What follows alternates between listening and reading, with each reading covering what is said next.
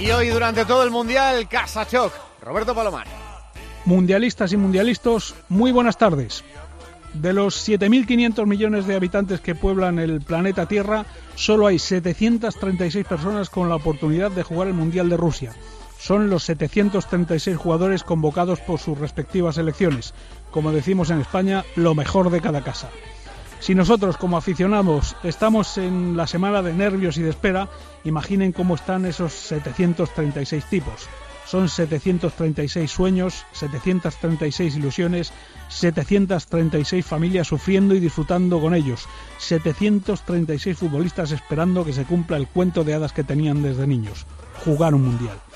Si usted es uno de esos 736 afortunados, enhorabuena pero si es uno de los 7.500 millones de espectadores que no podrá jugar el Mundial, prepárese a disfrutarlo igualmente.